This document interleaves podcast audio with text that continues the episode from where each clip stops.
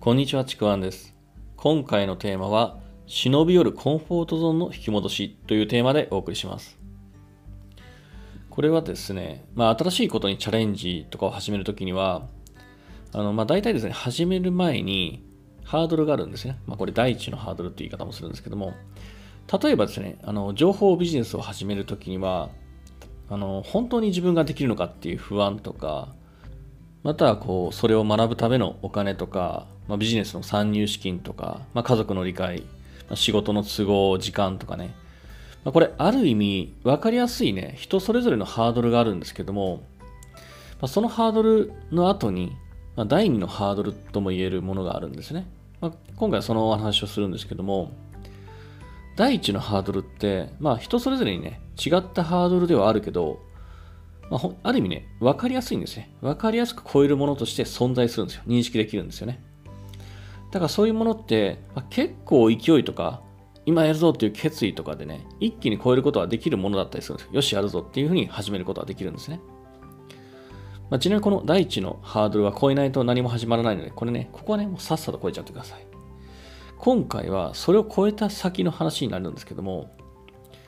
まあ、今回例えば副業とかね、情報発信のビジネスを始めるっていう、まあ、事例で話していくとですね、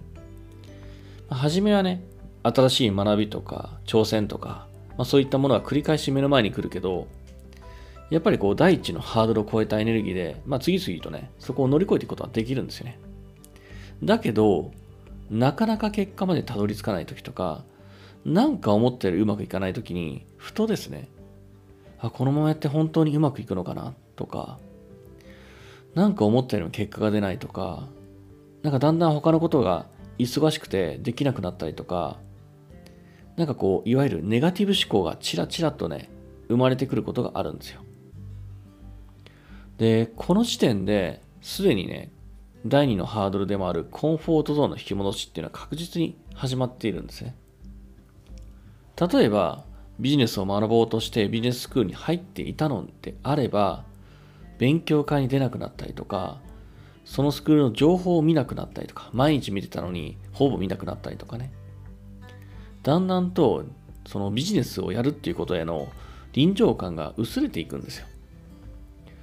第一のハードルを超えたとき、超えるために持っていた新しい自分、新しい未来、そこへの臨場感が薄れて、元の自分の臨場感がじわじわと広がっているような、そんな状態になっているんですよ。まあ、しかもね、あの、例えば勉強会に出なかったりとか、その情報に触れなかったり、まあ、例えば何かの発信もね、滞っている行動自体が、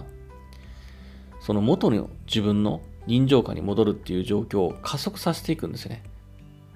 なんかこう、強力な感染力を持って、これまで作った臨場感を一気に覆い尽くしてしまう。そんな感じです。まあなんかね、ダイエットに失敗してリバウンドして、元よりも悪い状態になるときとちょっと似てるかもしれないです。結構早いです、これ。一気に戻ります。そうして結局、もうそれ以上進めることを諦めて、元々の自分のコンフォートゾーンへとね、戻っていくんですね。もっと言えば、戻った後に、なんかまたそのコンフォートゾーンから出たいな、現状打破したいなと思って、新しいものに挑戦して、また同じことを繰り返すなんてことは、本当にね、腐るほどあったりします。このコンフォートゾーンの引き戻しって、もうね、本当ね、やらしいんですよ。気づかないうちにじわじわと寄ってきてて、あの、そこに戻るのが、元の自分に戻るのが当たり前、しょうがないっていう理由まで生み出して、自分自身を納得させようともするんですよ。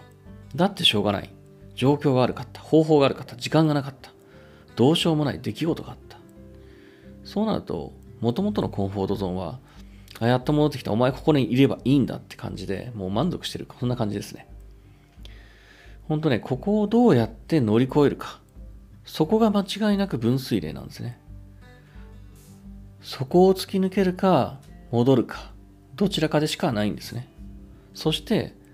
突き抜けた人だけしか欲しい未来にはいけない。だからこそ、まあこれを聞いてる方は、そのコンフォートゾーンの引き戻し、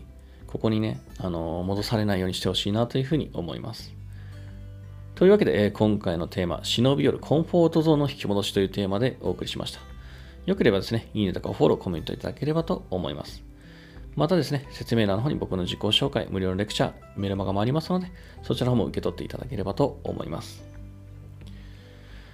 さあ、というわけでですね、えー、今回の、まあ、編集後期というかね、ちょっとお話をしていくと、まあ、この忍びるコンフォートゾーンの引き戻しね、僕第2のハードルっていう、まあ、そういうタイトルで最初始めたんですけども、本当ね、第2のハードルなんですよ。